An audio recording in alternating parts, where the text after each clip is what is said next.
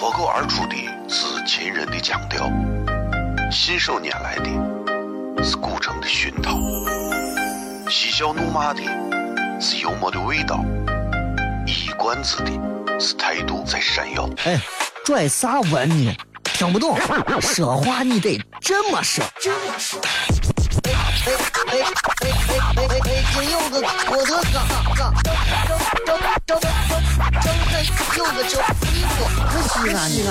每晚十九点，全球唯一档陕西方言娱乐脱口秀广播节目，就在 FM 一零四点三，它的名字是《笑声雷雨》。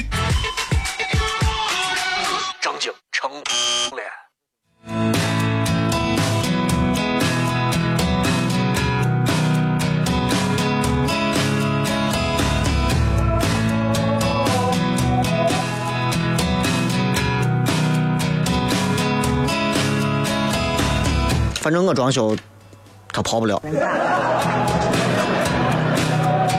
可怕不？现在还有刷脸的，你看进门还有刷脸的锁，我不知道你屋用过没有，反正我从来没见过。进屋还要刷脸，你说像我们这种，对吧？每次出来以后给大家说话干啥，都是要带着笑脸，累得很。回家的时候就吊着一张哭丧的脸。你碰到我锁，估计我都回不去了。各位好，这里是 FM 一零四点三西安交通旅游广播，在每个周一到周五的晚上十九点到二十点，小雷为各位带来这一个小时的节目《笑声雷雨》。各位好，我是小雷。今天是礼拜五啊，周五我们全程互动，来跟各位朋友随便的聊聊天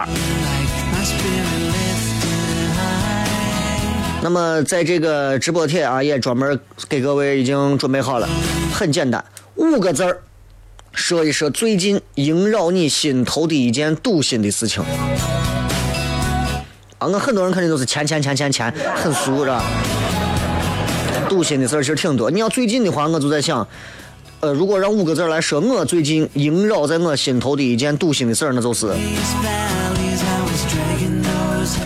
就是我的未来在哪里？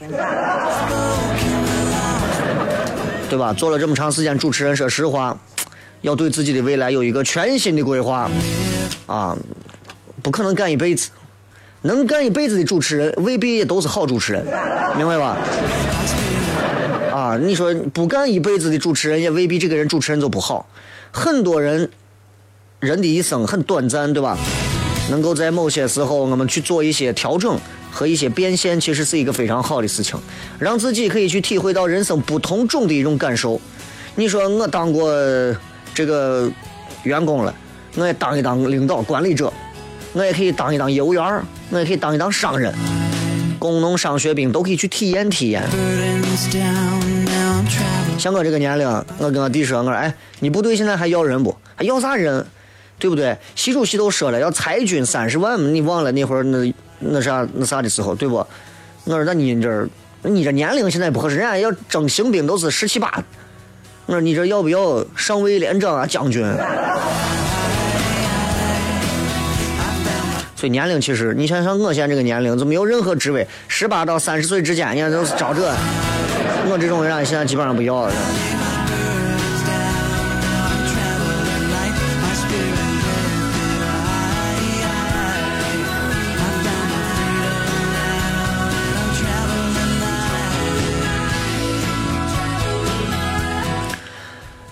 礼拜五，咱全程互动啊，跟各位朋友聊聊天各位也可以来关注我的微信平台。这个关注平台有这么几个好处：第一个好处，咱每天节目当中给大家送两张价值一百九十八元的旅游年卡啊，这个送给各位。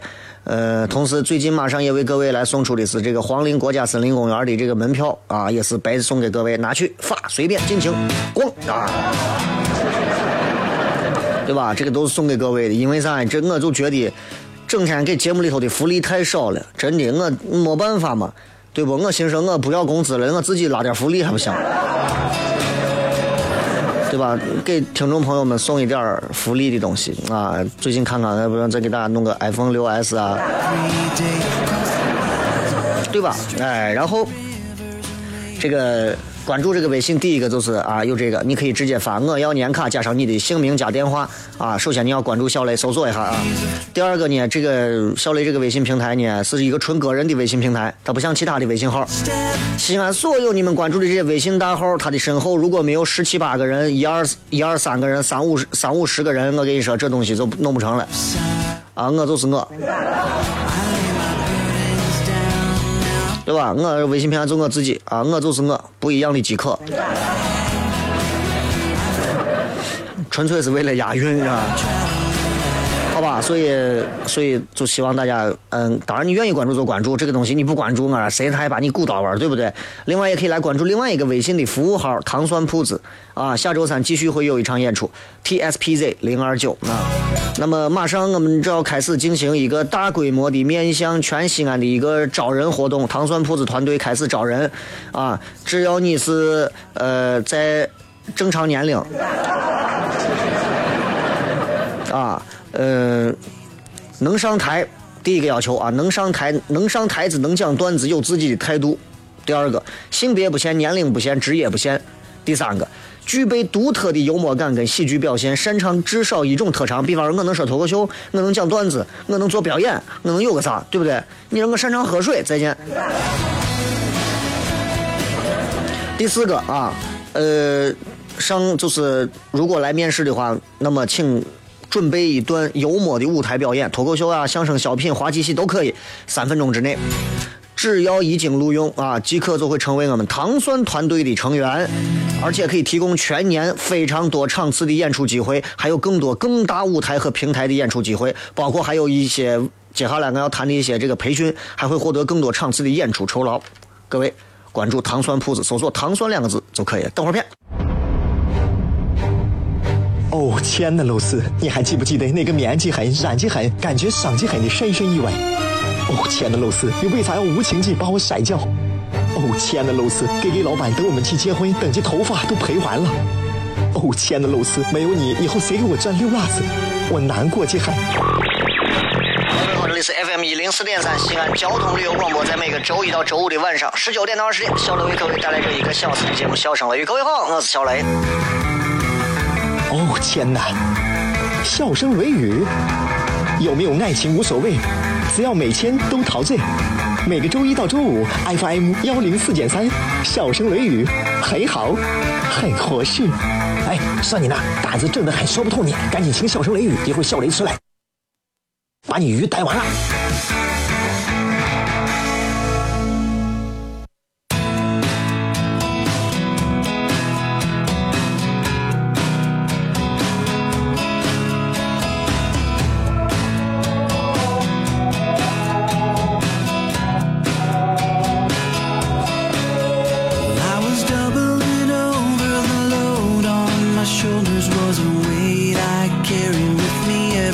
day, crossing miles of frustrations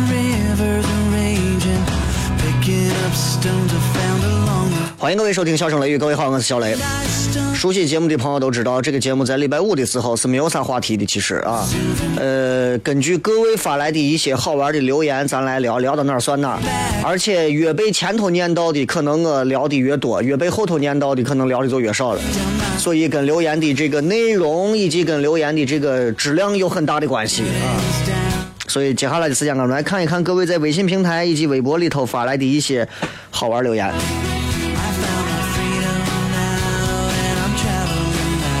闲着没事的时候啊，愿意看看一下哈。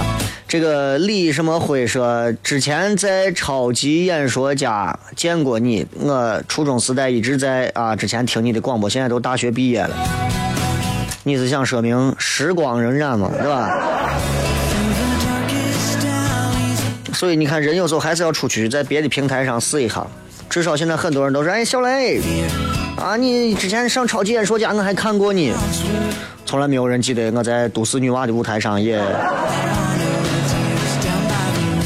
对吧？所以有时候其实作为平台的这个经营管理者，应该要反思。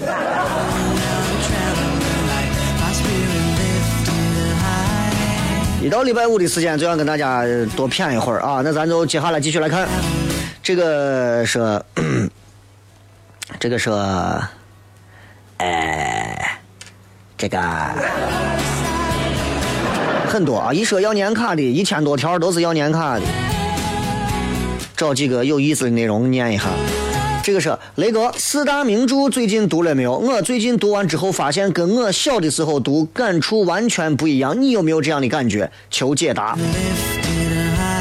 这算是一个比较有文化的朋友啊。现如今衡量一个人有没有文化，并不是看他现在在读多少书，而是看他能花多少时间放到读书这些事情上。即便他是一个小学毕业，他只要愿意读书，我觉得他仍然是一个有文化的人。四大名著之所以能成为中国的四大名著，而没有六大、八大、十大，原因就是因为四大名著的这个内涵之丰富，他的博大精深，确实是任何其他的那些著作小说是无法比拟的。每个人从他的这个著作当中能读出不同的体体悟来啊，就是体会和感悟来。但不管咋，我觉得就是四大名著写的东西啊，呃，他们写的都是人。孙悟空也算人啊，对吧？猴儿也是人。然后其实再往里深说，其实他写的是啥？人这一生，人生。再深入点说，其实说的是咱中国人的人生。我相信，呃，这会儿应该有很多朋友都是看过四大名著的。那咱借这个节目，反正闲谝的嘛，咱就多聊一会儿。因为我也看过，我正儿八经四大名著、三大名著，我都是倒背如流。《红楼梦》我一页都没翻过。其实仔细想想，我觉得啊，就咱今天跟很多可能都看过四大名著，也是倒背如流的很多很有这方面修为精神的朋友，咱随便聊一聊啊。就是就是四大名著，其实我觉得读书就跟啥样，就像人生，活人活在世就是修行二字啊。四大名著就是告诉我们这个四个不同的著作。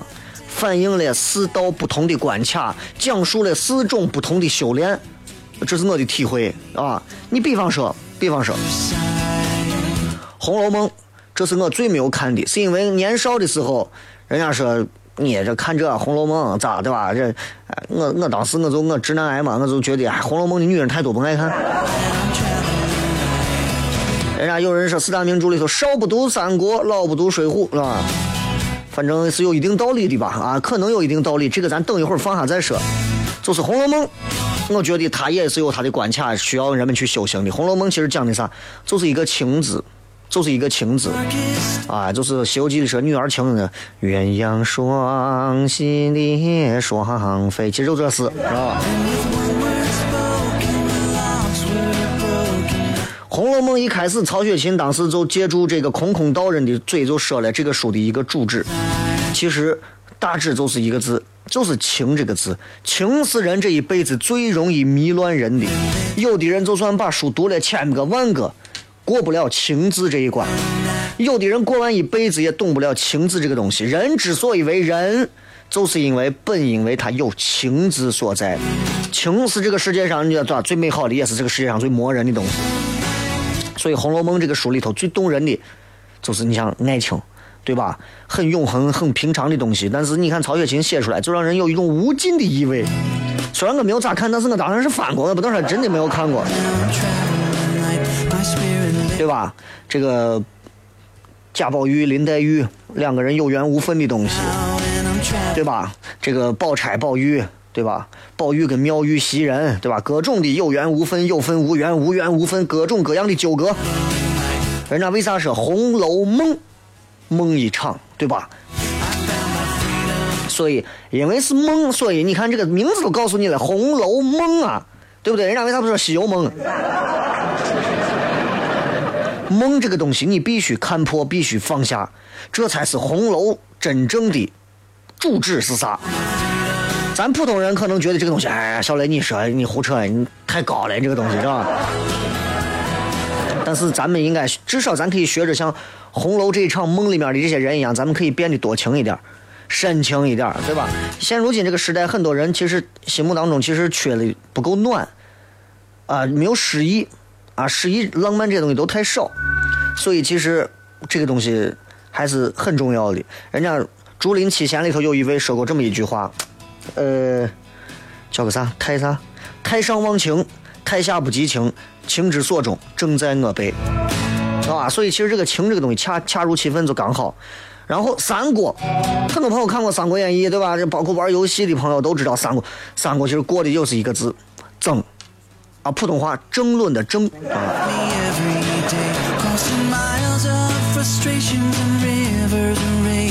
你看这个，说到三国，其实有一个流行歌手唱过一个跟三国有关的歌。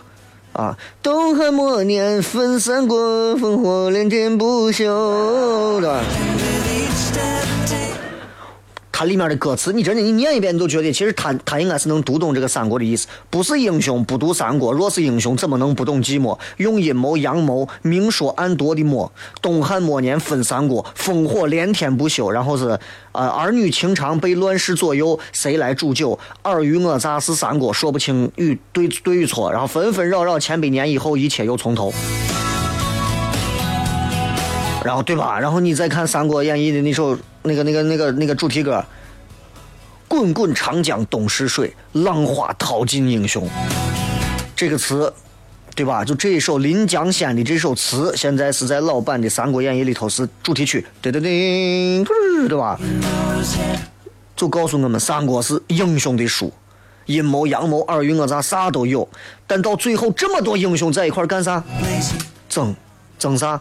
无外乎就是争一个一统江山，无外乎就是争一个一世英名，争到最后能咋，对吧？所以到最后不过落的就是所有人就是一场谈资。关云长、关羽、关二爷再牛，现在无外乎就是我们的谈资啊，最多就是有的人供奉他，或者是纹到身上，对吧？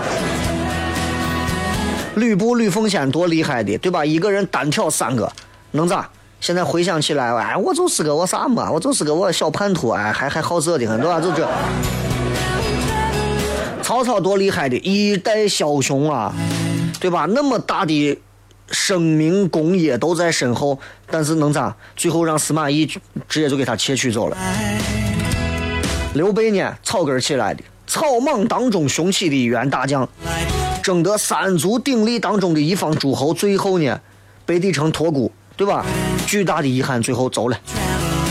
人到底争个啥？咱现在很多朋友买车、买房、买这个买我的，到最后不都是在争吗？争啥？有啥争的？你既然你说你非我非要买个我我牌子，其实你买我牌子是为啥？为的是跟别人争呀。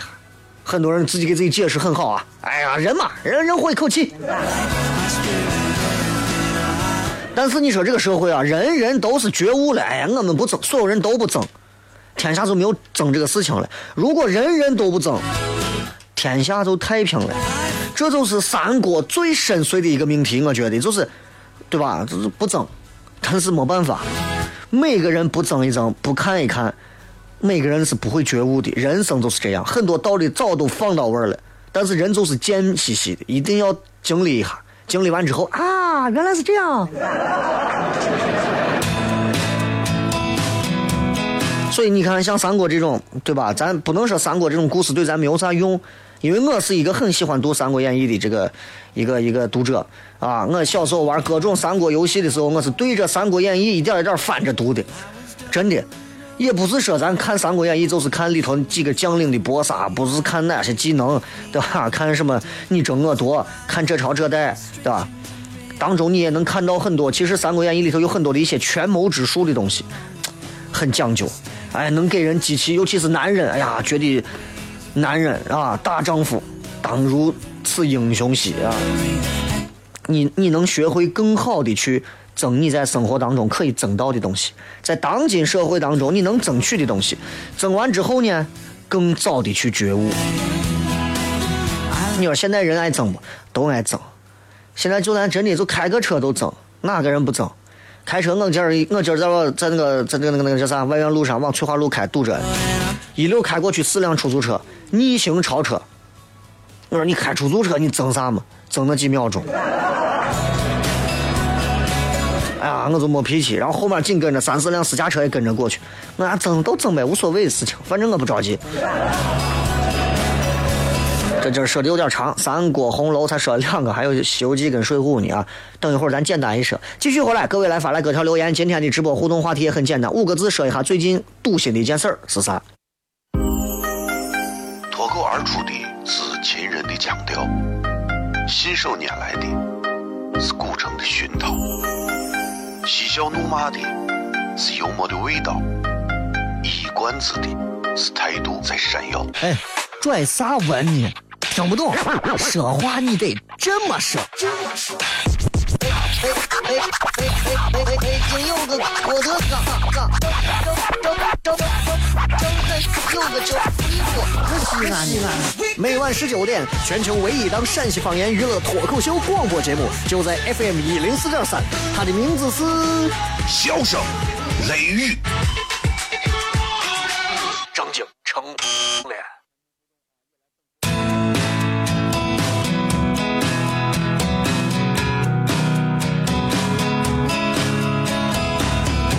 欢迎各位继续回来，笑声雷雨，各位好，我是小雷。继续回来跟各位来聊一聊，咱周五的时候一个全程互动啊，也来等候各位发来更多好玩的留言。留的过程当中啊，你可以说各种各样的问题都可以。那么刚才有一位说到四四大名著这块，我刚好想，最近我本来想做一期这样的节目，刚好借这个机会能多谝两句。刚才说了，我觉得《红楼梦》其实它是告诉人“情”这个字，《三国演义》呢告诉人。争这个字，啊，不要去争，争那么多，最后能咋嘛？对不对？啊，《红楼梦》就是情，情一场，既是迷人的，啊，又是毒药，对吧？然后呢，《水浒传》，《水浒传》啊，大河向东流，天上星星参北斗啊。这个我觉得是最跟当下社会紧密结合的，就是一个“利”字，“利”字头上，对吧？什么？什么什么一把刀子，利益的“利”。《水浒传》里头有这么一个东西，啊，这个东西永远它在标榜着，而且是永远不会褪色的在标榜着，也是非常重要的一个《水浒传》里每个人人物属性里都会有的东西，叫做仗义。咦，这我人仗义的很。有的人觉得我啥叫仗义嘛？我一百零八个都是杀人放火的无赖泼皮，我咋叫咋叫个仗义？但是我跟你说，你有一个东西你不看你很可惜，对吧？就是就是，你要知道，现在啊，仗义这个东西在如今社会里头很少了，你知道吗？品德这个东西，学生娃为啥有思想品德课？品德可以慢慢的培养，培养他爱喜欢大自然，培养他去乐于助人。但是呢，仗义这个东西，我告诉你，这是根儿上的，这个东西，品格这个东西是骨子里的，这个东西没有了，那就是越来越退化的，你知道吧？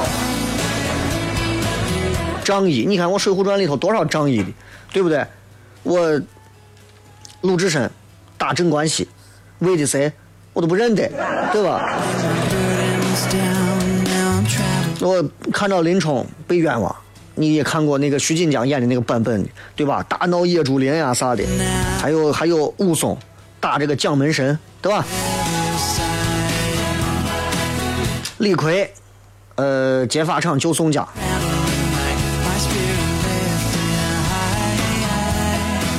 之所以这些人能这么做，我有时候看完这个《水浒传》，我是在想，我说，因为啥？因为这帮人是瓜嘛，对不？你说这些人，你说领头的都是一帮，都是一个懦弱的。你说三国里头，对吧？刘备，哎，动不动就哭；宋江动不动就哭；唐僧动不动就哭。只有《红楼梦》还好，《红楼梦》一群人哭，哎，就很奇怪。但这群人为啥就？因为这些人内心其实很单纯，很坦荡，光明磊落。因为磊落，所以这个人光明；因为光明，所以这些人嫉恶如仇，对吧？所以你看，当下社会跟水浒梁山之间有差距没有？差距一定有，对吧？利益和情义这东西中间还藏着两个字啥？自私。上面还有两个字叫现实。自私和现实合起来就是两个字，叫冷漠。说白了，就是现代社会的人其实是缺人情味儿的，但是《水浒传》里的人他是不缺的，对吧？谁遇到个啥事情，住手！你弄啥呀？我打你！在现在，对吧？前两天今天看个新闻，小偷偷东西，一百多个人撵撵到河边跳河了，十十多分钟没有一个人救，小偷最后淹死了。就这事情，你说这个事情，你说恨小偷也恨，但是小偷至于死吗？谁小时候还谁还没有犯过一个偷盗的这种错误？难道不能给一个悔过的机会？命送了都不会去救他？现你说现在可怕不？换成咱自己想想，你说现在有个小偷在旁边，当然我不会水啊，首先，我给人家扔个绳子、扔个杆儿倒是可以。但是你如果会水或者干啥，看到有小偷落水了，你会不会救？真的有时候你想想这个道理，很多人肯定是我才不救你，心中的这个真的自私加上现实，造就出来的冷漠二字，现在其实已经已经在很多人心中已经生根发芽了。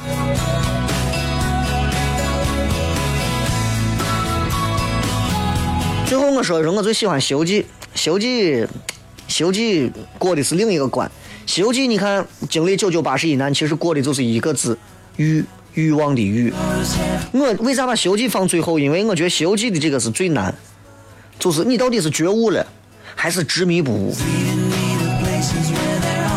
清代有一位叫张潮的朋友，他写的一个叫《幽梦影》，啊，《幽梦影》，大家可能我不知道有没有朋友翻过啊？它里面讲《西游记》，我觉得想讲的跟咱这个话题还挺贴近的。他大概意思就是说，《西游记》啊，其实是一部专门去悟的书。啥叫就是悟空的悟悟的书。本来说这是一个佛家的故事嘛，对不对？啊，一个取经的一个典故嘛。主角的名字叫啥？叫悟空。这一悟悟了多少？九九八十一难，悟了十万八千里。这个猴子谱写的是人之生，这个猴子。给你铺了一条取经的路，我们的人生其实就是一场觉悟的路。你有没有发现，你在一岁、十岁、二十岁、三十岁，你的觉悟是不一样的。我以前觉得走进电视台去工作的人都是最荣耀的，我现在觉得不一定。我现在想想，我觉得十年前他们都骗我。很少有人会想，咱我不知道，反正我我经常在节目当中会聊这些东西，我不知道 有没有朋友会聊啊。当然也有一些人可能，比如说去信佛呀，弄一个什么什么什么，那叫啥？那个那个就是持了一个居士证啊，或者是啥的啊。反正很少有人会想啥，你就是人人生从啥时候开始？人生到哪儿去？《西游记》当时《西游记》里头咋说的？《西游记》说孙悟空斜月三星洞。菩提老祖的弟子，斜月三星洞五个字，你们有没有琢磨过？这五个字，这五个字合起来是一个心字，就是一个心字。斜月三星洞，这是人生开始的地方，就是从你的心开始。哎，我今天说的有点深啊，因为我说听咱节目的肯定有那种，就是有信佛的，也有那种伪佛教徒，是吧？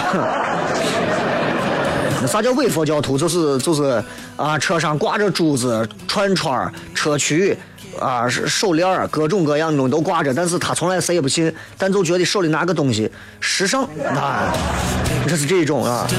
有的一天到晚拿个牙刷，拿个刷子刷这刷核桃刷我，感觉自己活在文玩和文化的世界里，其实从来不看书。佛家，佛家。里头讲过一个关于叫五毒的东西啊，这个佛教里头叫五毒：贪嗔痴慢疑啊。这个东西大家其实可以了解一下，贪念、嗔念、痴念、慢念和疑念。你看取经这几个人，其实就是这几种心魔。老是误会孙悟空的，那叫啥？那是疑，怀疑的疑。孙悟空那么骄傲的，贪嗔痴慢疑，傲慢的慢，好吃懒做那就不用问了，贪猪八戒，对吧？沙和沙和尚呢，心里头他整天挂着一串骷髅，整天在河里河底下待着，难免不会有嗔，就草草的。白龙马一心向前，执着向前，驮着人默默无闻，吃贪嗔痴慢疑，就这五个人，其实就是这。破除圆满之后，八十一难之后，人生就是这些东西。我们一边要跟贪嗔痴慢疑这些东西去竞争，一边还要破这世界上九九八十一难。所以《西游记》的滋味太多了。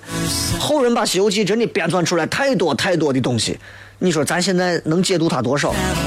所以我为啥把《西游记》放到最后啊？我就觉得《西游记》真的挺我啥。你比方说孙悟空，如来佛的手掌跳不出来，十万八千里你都跳不出来。这这告诉我们一个现实：人外有人，天外有天，一山更比一山高，对不对？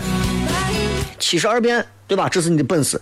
但是呢，你你你人活到世间，你看你也是有各种各样的面孔。我我今天我说我我大家好，我是小雷。其实我关起门来，我才不愿意死，对吧？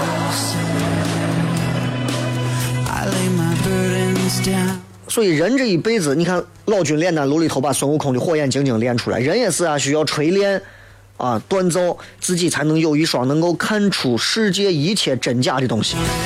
真假美猴王是我最喜欢的一集，真的是，里面有很多其实值得发人深思的东西。比方说真假美猴王，打到最后都没人能分得出来，跑到跑到这个阎王殿里头，阎王说你不要打了，我给你找一个谛听。谛听，真谛的谛啊，听东西的听，谛听一听，听出来了。然后说谁是假的，谁是真的，谛听没说话。最后说啊，那你去找如来佛吧。我琢磨这个意思啊，就是谛听听出来了，但是还把他把地府砸了。说你去找上头。这当中有很多细节。所以孙悟空带个金箍，也告诉我们所有人，真的你要有自己的。要有自己的自我的收敛呢，心中你每个人心中都有执念呀，每个人都有那种欲望啊，谁没有啊？对吧？看到漂亮妹子都都想归自己占有，看到帅哥都想都想上去搭个讪，看到美食我们无法忍住我们的嘴，看到网上的好东西我们忍不住想要购物车，对吧？所以当今这个时代啊，就是就是能够能够看清楚自己欲望而停止的。太少了，大多数的人都是看不到欲望，所以最后执迷不悟。这都是我刚说的，其实最后就是觉悟还是执迷不悟，这是人生的道理。你想孙悟空，我小时候我都说孙悟空十万八千里，一个跟头。孙悟空当时观世音说，从这个地方大唐到天竺，十万八千里的距离，那一个跟头就到了。为啥不翻呢？就是他的迷和悟就在这一念之间。所以我为啥今天四大名著最后我一想，哎，讲了这么多，我就觉得真的是咱中国人的修行。这种修行其实映衬在我们每个人的心目当中，每个中国人的处世之道，每个人中国人的这个待人接物当中，都有这四大名著的影响。真的，哪怕你说我从来都没有看过格林童话，你看过吧？反正就那么回事了，对吧？所以，所以。我们我们我们要我们要有我们要参的透露很多东西，我们要斩的断一些东西，我们要约的过一些东西，我们要能过得起一些东西，最后才能到达人生的一个自在宁静的一个终点。到底是哪儿？你不要问我，我也不知道。可能是你这一刻正在泡着茶，正在听节目；可能是你这一刻堵在车上，呃，陪着家人孩子；可能是你这一会儿正在给家里人做饭；可能是你现在一个人散步在路边，都可能是你人生最美好的一个时刻。这个东西用佛家的话，这个叫啥？这个叫彼岸。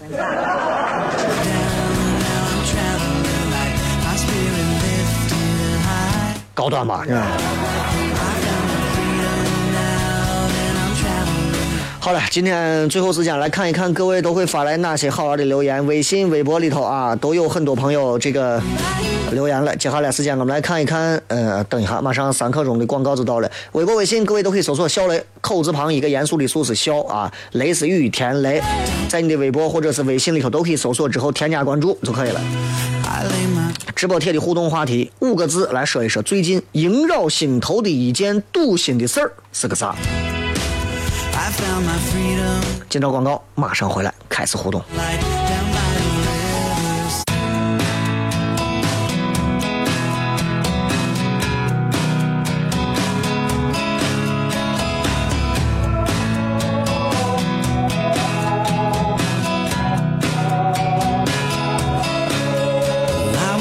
迎各位继续回来，笑声雷雨，各位好，我是小雷。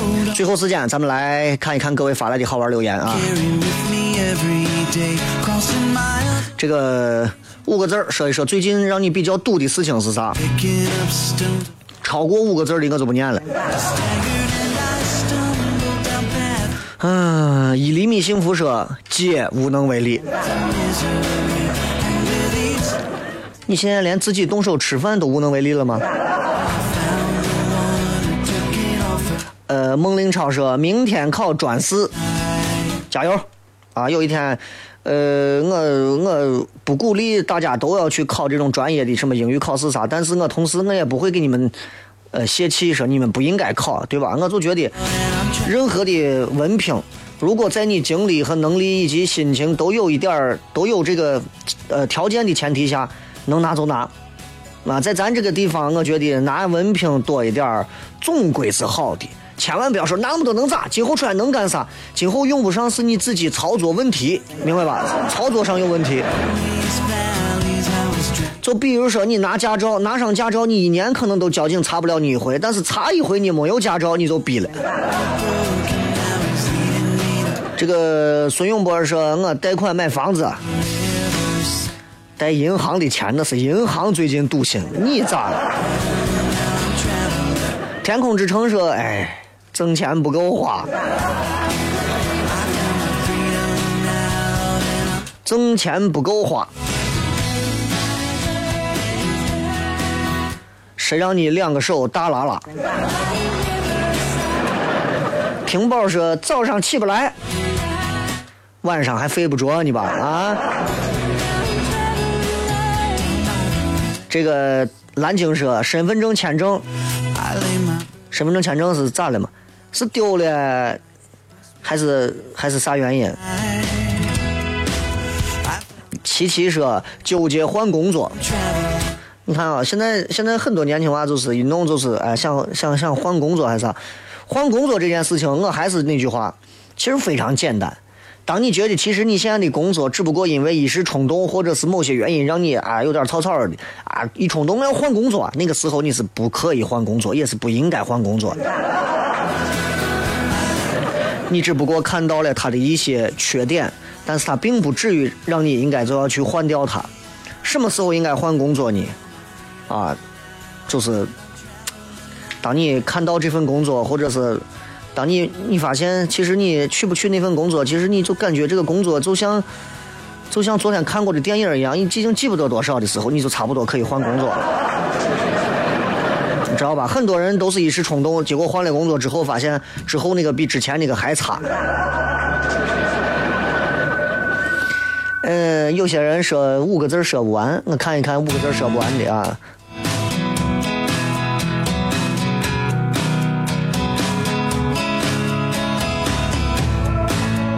工作不开心，想任性一把辞了他。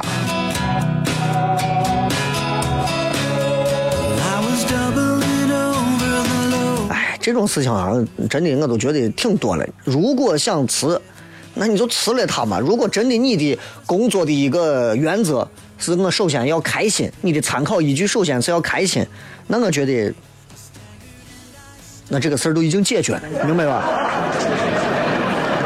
再看啊，嗯二哥说，身边都有这样的人，年纪大的训斥年轻人不给他们让座，马云被逼着大家捐款啊，被大家逼着捐款，飞机上不给人换座位你就不对。那天碰见个孕妇，月份不大，不太能看出来，她拖着肚子要求一个男娃让座，人家看了他一眼说：“我有这个义务，但你没有这个权利。”啊，我觉得这句话说的太棒了，雷哥你怎么看待道德绑架这件事情？道德绑架是一个很恶心的东西。啊，包括到现在，其实我经常在微博上被人道德绑架啊！一绑架我就是那种绳子绑住，嘴捆上，然后还给我两个嘴锤。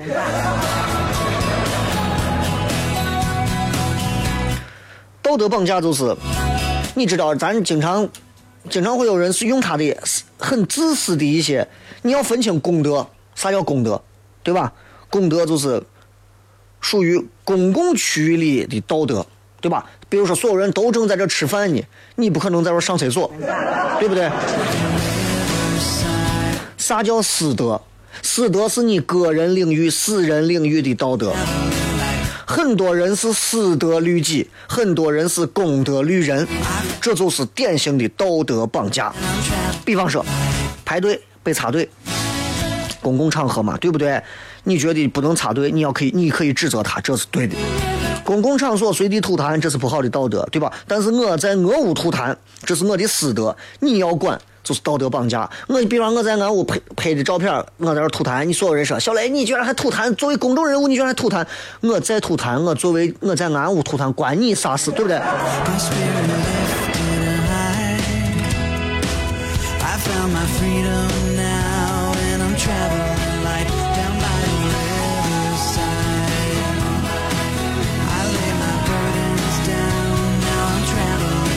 其实有哎，有很多这种，就是你的私人领域是不是已经受到侵犯？比方刚才那个，我坐到座位上，我没有义务给你，没有没有义务给你一定要让这个座位。过来一个老太太，过来一个孕妇，你给我把座让一下，我不让，你就过来骂我，没有任何没有任何的道理可言，对不对？在外面的公共道德的地方，没有任何人说我必须要给你让这个座位，对吧？你不能拿你的说孕妇都必须得坐着，这是我的私德。我在我屋，我老公都宠着我，我必须得坐着。那你到外头，你为啥不让我坐着？这就是私德律己，你知道吧？这都叫私德律己，这就是典型的道德绑架，对吧？你看，你那么有钱，你不捐钱，你没有爱心，你得死。人家有钱是人家自己的，人家的钱一毛钱都不掏出来，人家也是正常的。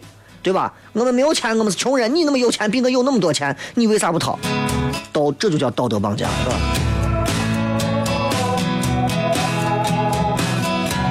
这个大什么亲说什么？听了这么多期笑声雷雨，虽然都是重播的，时差六个小时缘故，但是感触颇多。今天有感而发赋诗一首：古城脱口第一人，诙谐幽默语更深，忧郁自闭全消散，起死回生胜阎君。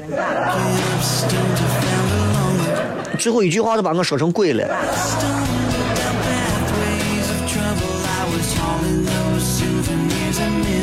这个飘飘说，整个成都旅行没有一个女的给我女人给我让座，还有中年大妈跟我抢座。我想，怪不得现在结婚成本太高，结婚标配一定要有车和车接送、车接车送的老公。生娃成本也高，孕妇出门一定车接车送，不要坐公共交通，因为没有人给你让座。人家也没有义务给你孕妇让座，你孕妇自己自觉点，你自己就弄个车吧。李潇说：“我遗憾没遇见小雷。”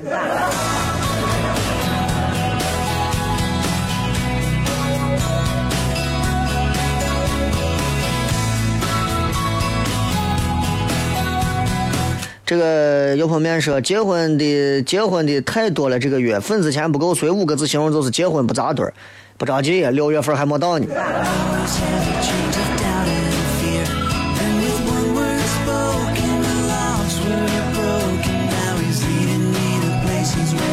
来，再来看几条啊！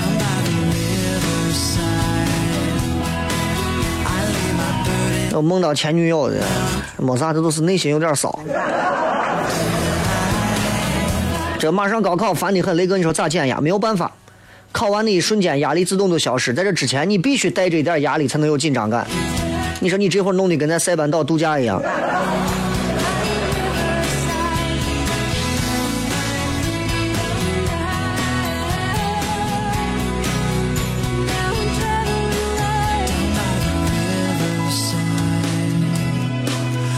好了，这个是那个映客啥时候直播？下下载了看不到你直播。呃，很快。周末有时间的话，周末就开始给大家直播。然后最近因为一直很忙，也我平时闲下来又不太愿意捯饬自己，是吧？人家那帮都是一个一个化妆化的，都跟都跟跟个啥一样。咱我争取吧，周末有时间的话，好吧，跟大家先谝上一会儿。如果各位感兴趣的话，映客上可以直接搜索“小雷”两个字就可以了，好吧？